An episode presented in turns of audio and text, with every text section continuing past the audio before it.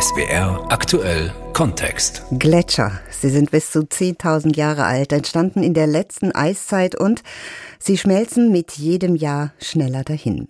2022 war für die Schweizer Gletscher ein besonders katastrophales Jahr. Sämtliche Rekorde der Eisschmelze wurden gebrochen. Seit Herbst 2021 hat Katrin Hondel ein Team der ETH Zürich bei den Messungen auf dem Rhone-Gletscher immer wieder begleitet. Die massive Eisschmelze in diesem Jahr hatten auch die erfahrenen Glaziologen nicht für möglich gehalten. Die Zukunft ist schon hier, sagen sie. Katrin Hondel über die Klimakrise in den Alpen. Der Rhone-Gletscher im Schweizer Kanton Wallis. Es gluckert und tröpfelt. Das Eis schmilzt und es schmilzt immer schneller.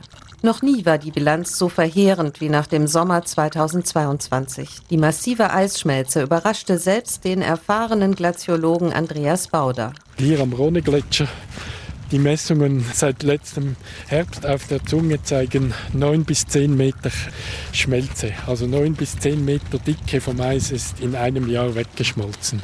Über das letzte Jahrzehnt hatten wir hier so zwischen 5, wenn es sehr günstig war, und 8 Meter, wenn es sehr schlecht war. Aber die 9 bis 10 Meter, die sind wirklich noch eine Dimension höher, die wir so nicht erwartet hätten.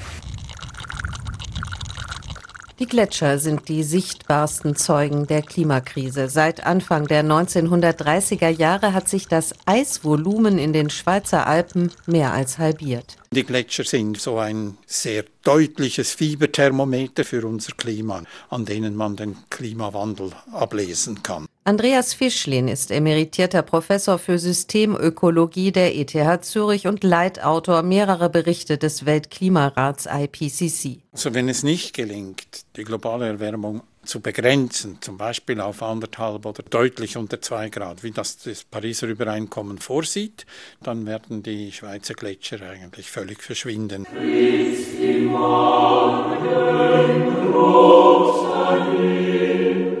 Wir haben das ja sogar in der Nationalhymne, der ewige Firn. Und ja, diese Firn war in diesem Sommer einfach völlig weg. Das trifft natürlich die Schweizer Seele. Das ist fast ein Mythos, der hier jetzt besonders betroffen ist.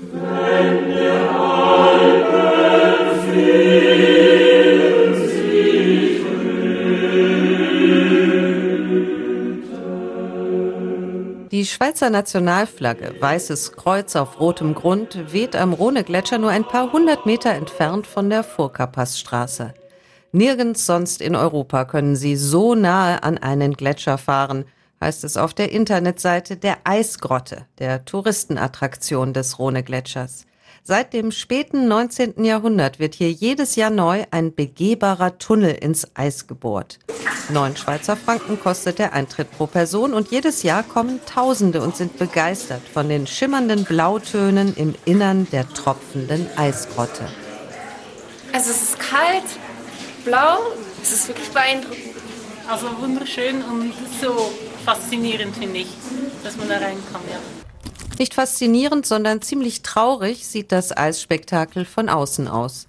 Denn dass die Grotte überhaupt noch existiert, liegt an großen Textilplanen, mit denen das untere Ende des Gletschers bedeckt wurde.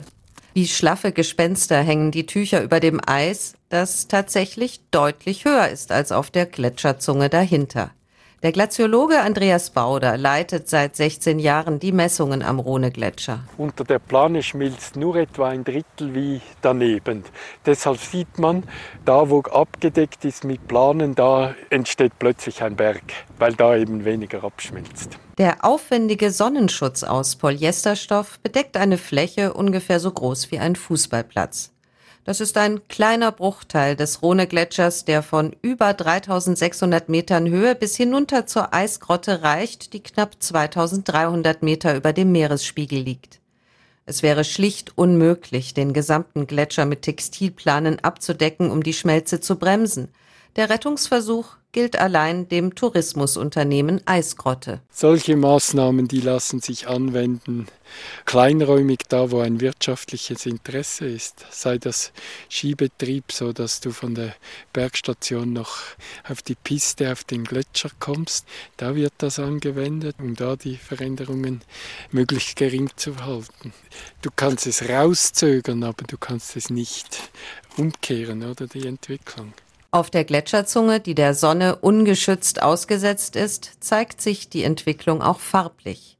Die Eisoberfläche ist fast schwarz. Wir sind hoch oben in den Schweizer Bergen in der vermeintlich unberührten Natur, aber das Gletschereis sieht schmutzig aus wie alter Schnee am Rand einer Großstadtautobahn. Dieser Schmutz besteht aus Gesteinsstaub, der zurückbleibt, wenn das Eis schmilzt. Aber das Dunkle sind auch Rußpartikel. Das bildet dann so eine schmierige Masse, da die oben drauf bleibt. Und die Rußpartikel, die sind natürlich von den menschlichen Emissionen.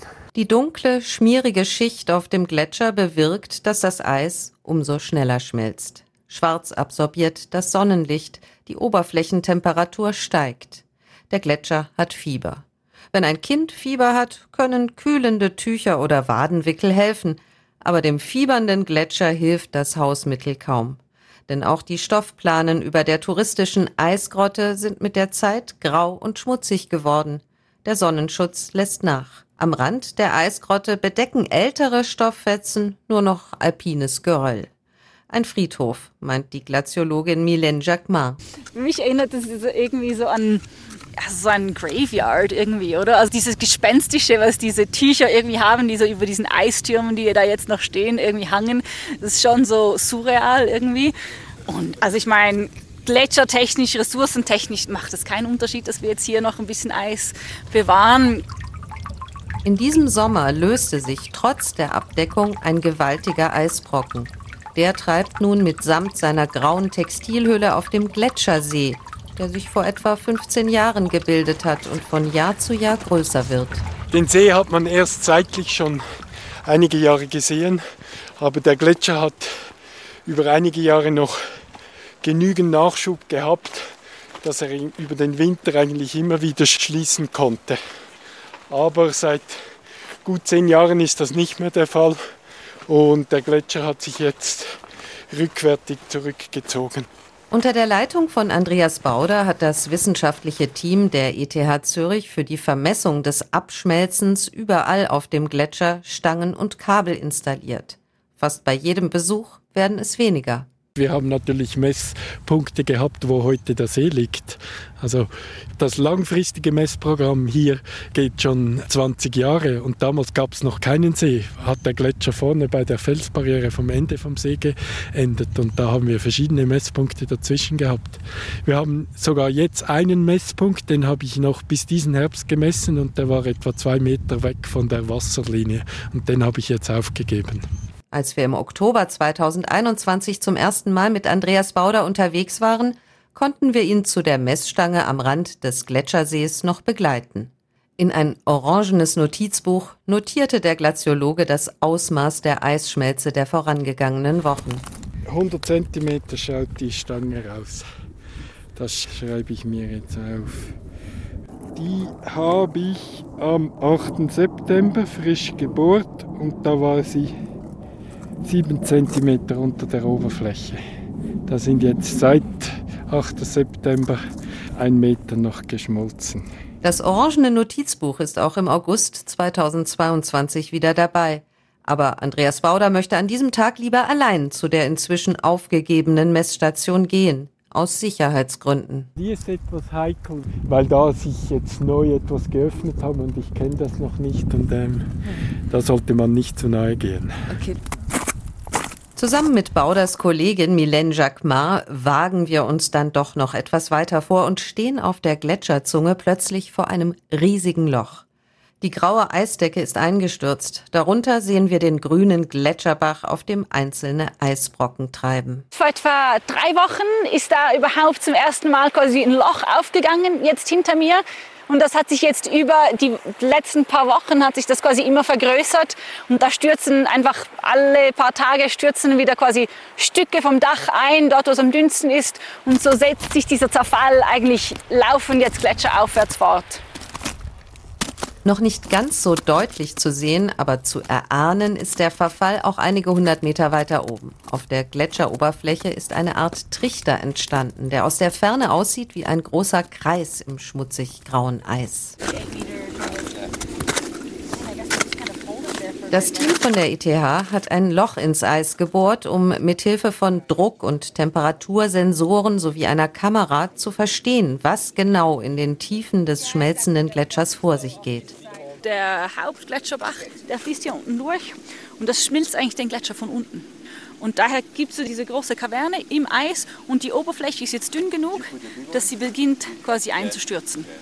Und diesen Prozess wollen wir verstehen. Noch im August 2022 haben uns die Forscherinnen und Forscher ihre Vermessungsarbeiten direkt an der brüchigen Trichterstelle auf der Gletscherzunge gezeigt. Aber bereits im Oktober ist auch der Besuch dieser Messstation für uns tabu. Zu gefährlich. Andreas Bauder hat sich allein in die Nähe der Eiskaverne gewagt. Ja, man geht da mit einem gemischten Gefühl äh, durch. Vor allem, wenn das einstürzt, dann landet man zwischen Eisblöcken, dann hat man kaum eine Chance. Bei einem Gletscherbruch in den Dolomiten sind nach Angaben der regionalen Rettungsleitstelle mindestens sechs Menschen ums Leben gekommen. Das Unglück passierte in Norditalien in der Wie unmittelbar bedrohlich die immer rasantere Schmelze sein kann, das hat im Frühsommer 2022 ein Gletschersturz am Berg Marmolata in den italienischen Dolomiten gezeigt. Elf Menschen starben. Mylène Jacquemart ist auf Gletschergefahren spezialisiert. Wo dieser ganze Gletscher quasi wegexplodiert ist von einem Moment auf den anderen. Das sind Prozesse, die verstehen wir wirklich noch ganz schlecht. Es hat sicher mit Schmelzwasser zu tun. Also wenn wir mehr Schmelzwasser im System haben, denke ich, dass solche Prozesse grundsätzlich häufiger werden können. Aber irgendwie welche Gletscher genau und wo und wie häufig, da tappen wir wirklich noch im Dunkeln.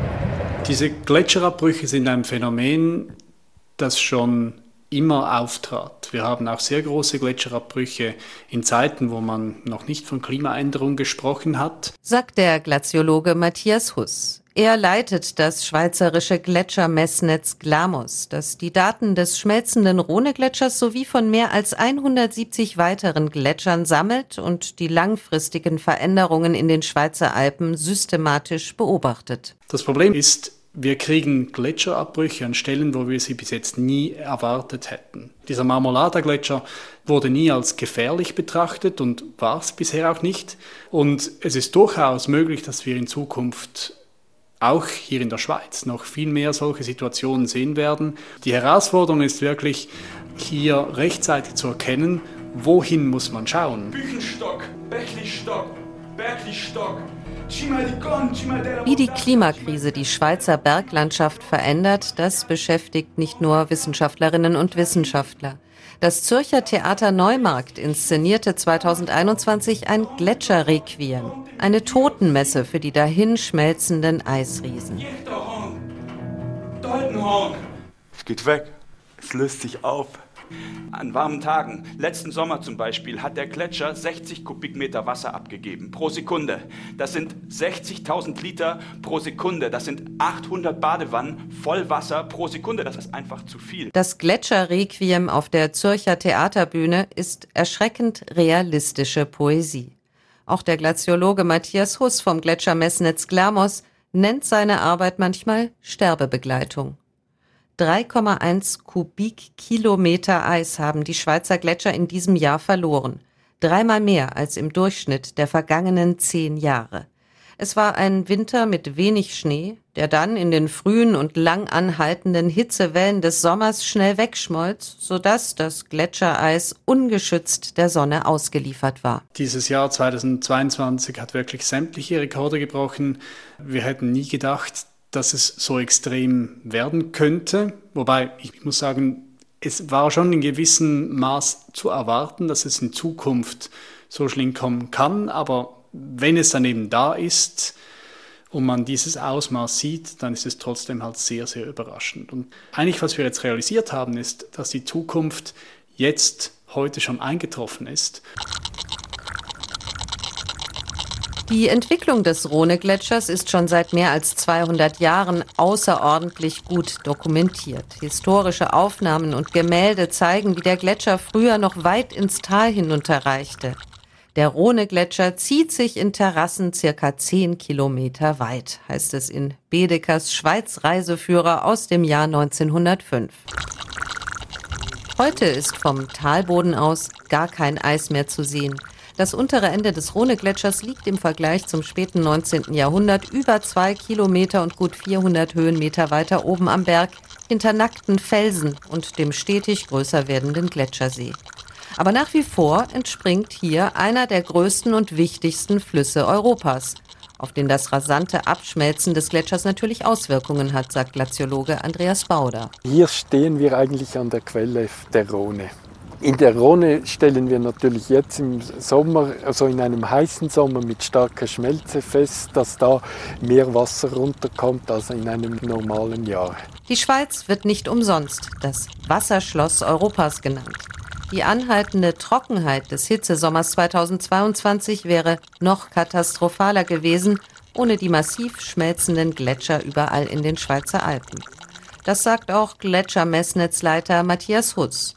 Doch die Haltbarkeit der guten Nachricht ist begrenzt. Damit haben die Gletscher eigentlich mitgeholfen, einen Teil dieser Wasserknappheit in diesem Sommer zu reduzieren. Und das hat eben nicht nur Auswirkungen in der Schweiz, sondern weit darüber hinaus. Das heißt, die ganze Rhone hinab bis ans Mittelmeer, auch den Rhein, bis an die Nordsee und so weiter. Aber diese Rolle können sie nur so lange übernehmen, wie sie eben da sind.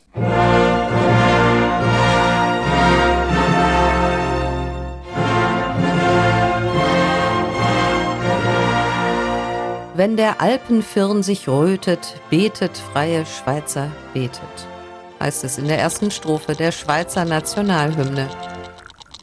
Der Rhone-Gletscher schmilzt unterdessen weiter. Genauso wie die anderen Gletscher in den Schweizer Alpen und fast überall sonst auf dem Planeten. Sie sind die Fieberthermometer des Klimawandels.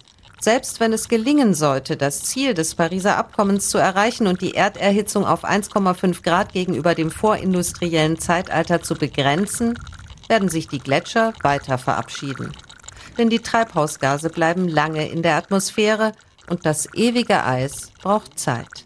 Der Rhone-Gletscher, sagt Glaziologe Andreas Bauder, werde am Ende des Jahrhunderts bis auf ein paar kleine Eisreste zusammengeschmolzen sein umso dringender ist, dass man möglichst schnell Maßnahmen ergreift, um von dem wenigen Eis, das wir noch haben, vielleicht noch etwas zu schützen oder übrig zu haben. Die massive Eisschmelze im Hitzesommer 2022 hat auch die nüchternen Forscherinnen und Forscher des schweizerischen Gletschermessnetzes Glamos überrascht. Jetzt hoffen sie, so sagt Glamos-Leiter Matthias Huss, dass das Verschwinden der Eisriesen ein Weckruf ist. Nicht nur für die Schweiz, sondern für die Welt, für den Planeten. In den Alpen können rund 30 bis 40 Prozent des Gletschervolumens gerettet werden, wenn die Welt bis 2050 oder 60 CO2-neutral ist. Und wir wissen, das ist ein sehr, sehr ambitiöser Plan. Eine Schweiz ohne Gletscher ist eine ganz andere Schweiz. Es sieht anders aus, aber wir werden überleben, wenn wir keine Gletscher mehr haben. Aber eben die Klimaänderung, die hat ein viel, viel größeres Ausmaß auf sämtliche Bereiche des Planeten. Klimakrise in den Alpen. Der Rhone-Gletscher verabschiedet sich. Das war SWR aktuell Kontext von unserer Korrespondentin Katrin Hondel.